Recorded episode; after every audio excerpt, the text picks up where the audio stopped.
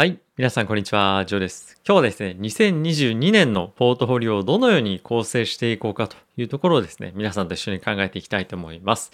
で、我々がですね、どういうふうにしていきたいかというのも一つあるんですけれども、もっと重要なのは波に乗るというところも合わせて考えてみると、来年ですね、えー機関投資家がどのようにポートフォリオを構成するかというところも一つ視点として非常に重要なので、今日はですね、その辺をまずは中心に話をしていきたいなと思っています。で、もちろんですね、どのセクターがいいよとか、どういった株がいいよっていうところもそうなんですけれども、どのようなアセットクラス、どのような資産を組み入れていくかっていうところがですね、結構重要になってくると思いますので、今日はですね、その観点からも一緒に見ていきたいと思っていますと。で、結論から言うと、来年、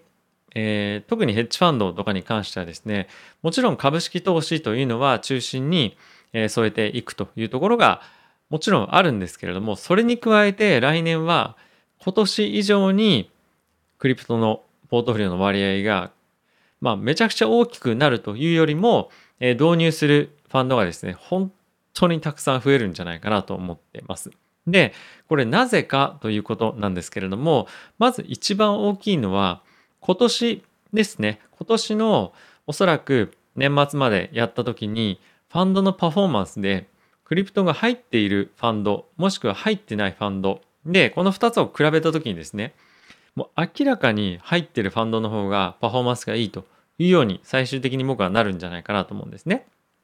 で、もちろん、え暴落っていうところもあったとは思うんですけれども、まあ、それを鑑みても、えー圧倒的なパフォーマンスとは言わないまでも、えー入ってる方が、まあ、断然いい数値が出せてると思いますと。で、来年に向けてですね、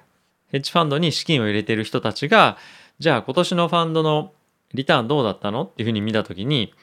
うん、まあまあ、こんなもんだよね。でも、例えばあっちのファンドは非常にもっとリターンがいいなとか比べたりとかして、じゃあ今までの資金を同じファンドに入れておこうか、もしくは引き抜いて違うファンドに入れようかみたいなことをやっぱ考えたりするわけなんですね。で、その時にプランとして来年は我々はこういうふうに投資をしていくので、引き続き継続して資金を入れてくださいというような、まあ交渉というか、アナウンスをするというわけなんですが、その際に、やっぱり来年クリプトの資産が入ってないとかっていうふうになると、まあ、予想リターンだったりとか、そもそも今年のリターンが入ってる入ってないで結構違ってくる。で、来年も入ってないのにそんなにリターンが良くなかったとした場合、来年も入れない、そのまま今年と同じ方針でいきますっていうのは、まあ結構言いづらいんじゃないかなと思うんですよね。で、はたまた、もうすでに今年から組み入れてるところに関しては、来年もう少し割合を増やしたりとかっていうふうに、ま、していくと。で、そうなってくると、ポートフォリオの、えリターンの、ま、予測っていうところが結構差が出てきたりとかするっていうのもやっぱりあるので、えーその入れてるところ入れてないところクリプト入れてるところ入れてないところで資金の集まりとか集まり方とかっていうのは結構変わってくるんじゃないかなと。なので機関投資家に関しては来年今年以上に積極的に、えーそういった方向性にシフトしていくんじゃないかと思います。でそうなってくるともちろん、えー市場の規模もですねドーンと資金がもっともっと入ってくることで膨れ上がってきて資産の価値というところ、まあ値段というのも上がってくるというところと、あとは市場全体の規模っていうところも、えーさらに成長してくると思うんですよね。で、そうなってくると、ますますリターンが出やすくなるというのが、まず一つの側面からあると思いますと。で、もう一点、非常に重要なのが、来年のですね、ポイントとなるのは、やっぱり金融政策。まあ、それは利上げっていうところが非常に来年は重要なポイントになってくるんですけれども、今のコンセンサスとしては、11月、今年の2021年の11月にテーパリングのアナウンスを開始して、来年2022年の1月にテーパリングの開始をすると。まあ、これがコンセンサスですよね。で、僕は個人的にどう思うかとか、えーとかっていうのはまあ完全に別として、今のメインのコンセンサス、えー市場のまあ考えっていうのは、今言ったみたいにものになってますと。で、じゃあ利上げはいつなんだっていうのが次のディスカッションポイントになるんですけれども、現在ですね、金利のマーケットを見てみると、えー、大体どのタイミングで利上げを織り込んでるかとかっていうのがわかるんですね。で、それをさっきチェックしたところ、早くて2022年、あすみません、2023年の第1クォーター。で、順当に今の予想のままいくと、2023年の第2クォーター、なのでまあ4月、4月、5月、6月のタイミングになります。なので、えー、まだ2022年の期間は、まあ、そんなに利上げがないなみたいな状況で、まあ、行くのかもしれないんですが、ただし、来年ですね、雇用が、まあ、しっかりと回復してきたりとか、まあ、あと今後今後はですね、バイデン大統領がインフラの政策っていうのを、まあ、大々的に打ち出していきますよね。で、そうなってくると、結構な勢いで雇用とかっていうのが回復回復してくる可能性があると。で、そうなると、思ったよりも、あれ、利上げちょっと早いタイミングでやっぱり必要なんじゃないと。ちょっと物価やっぱ上がってるよねと。今結構物価もしっかり上がってますよね。で、物価が上がっていく中で、結構賃金が上がったりとか、えー、してくると、賃金ってやっぱ一回上がるとなかなか下げづらかったりもするんですよね。なので、えー、結構今上がってるインフレっていうのがなかなか下がりづらくなるんじゃないかっていうふうに予想してる人もいますと。で、もしそういう状況になった場合、かつ経済もしっかり回復をして、雇用もしっかり回復してくると。そうなると、2023年の夏ぐらいの利上げってちょっと遅いんじゃない？みたいに、まあ、なったりする場合も結構あると思うんですよ。でそうなってくると、早めにちょっと利上げを織り込んでおかないと危ないんじゃないか？とか、まあ、そういったところに向けて、ポジションをですね、結構大きく取ってくるファンドっていうのも、来年の、えー、中盤以降っていうのは出てくるんじゃないかなと思うんですね、状況によっては。で、そうなってくると、株式市場っていうのは、あ、利上げがあるわ、どうしようかな。特にグロース株だったりとか、ハイパーグロースというふうに言われているような銘柄に関しては、金利の上昇に対して非常にセンシティブに動くようになってくると思います。そうなってくると、まあ今、去年今年と好調だった、特にグロース株、大きなグロース株と、え、小型株に関しては、大きくパフォーマンスを落とす可能性がある。そう考えると、やっぱり来年の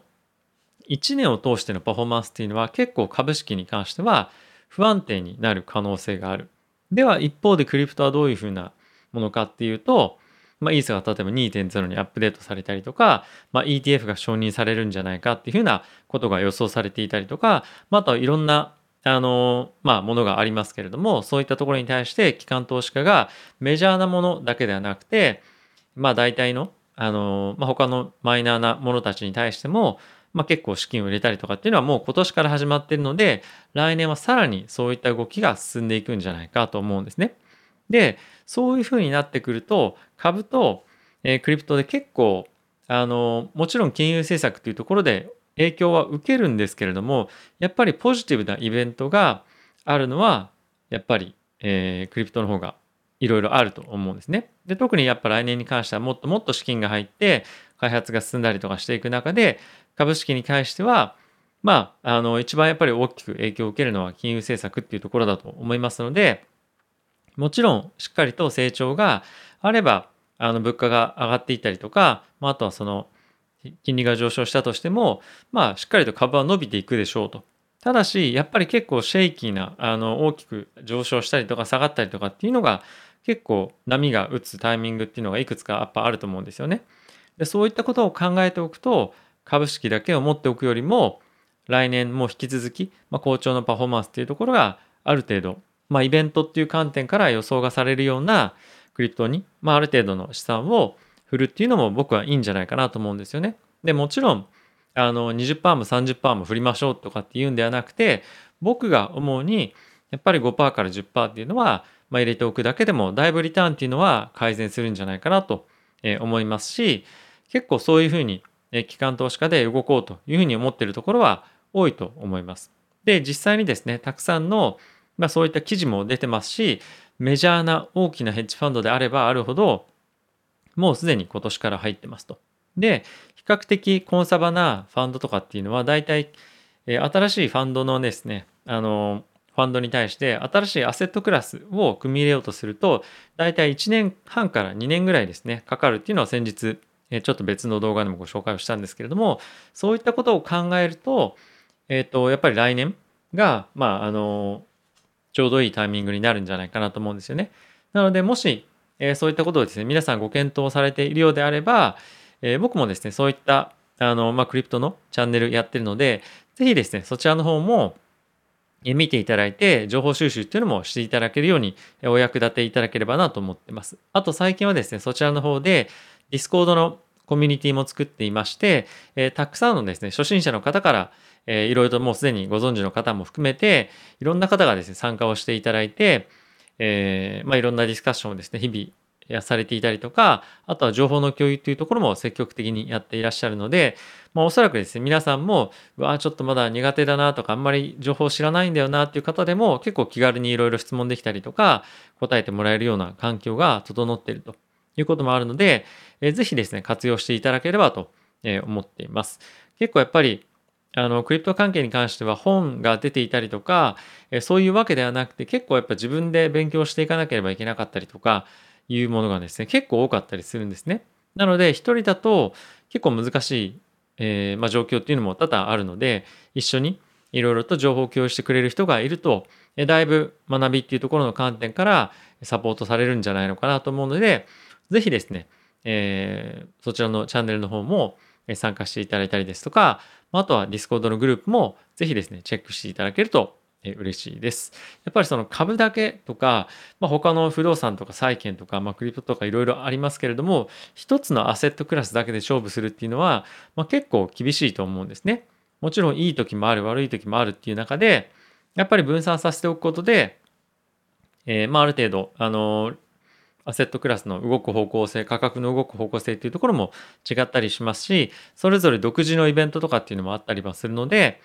そういったことを考えると確実に今後、まあ、確実にというか多く大きく成長していくというふうに予想されている、産業に対して、まあ、ある程度5%なり10%なり資産を入れておいてメインは株で自分がよく知っているところで、まあ、あの戦略を立てて投資をするっていうのも、まあ、一ついいかなと思いますしあの何でもこれまで知ってるものでしかやらないよっていうのもまあそれはそれでいいと思うんですけれども非常に今大きいチャンスでえかつですね、今後成長していく、間違いなく大きく成長していく産業というところもあるので、まあ、そのチャンスをですね、あのぜひ活かして、えー、さらに良いリターンを、え、得られるように、えー、ぜひですね、あの取り組んでいただけたらなと思っています。僕もですね、結構なもう割合がどんどんどんどん増えてきていて、ちょっと増えすぎてるかなっていう感じもあるんですけれども、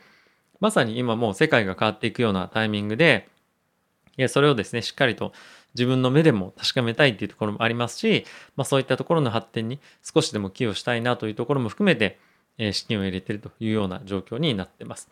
えー、もう一個のですね、あのチャンネルの方も、まあ、概要欄の方にリンクありますので、えー、ぜひチェックしていただきたいんですけれども、えー、毎日、まあ、1本か2本ですね、動画皆さんのために朝と夕方出してますので、ぜひですね、あのまあ、初心者の方にも分かりやすく、できるだけ分かりやすく、えー、動画ですね、配信をしてますので、ぜひチェックしてみてください。はい。ということで、えー、今日はこの辺で動画終わりたいと思うんですけれども、まあ、本当にですね、何事もチャレンジだと思いますし、わからなければコミュニティでもいろいろ聞けるような状況もありますので、ぜひご活用いただければと思っています。ということで、また次回の動画でお会いしましょう。さよなら。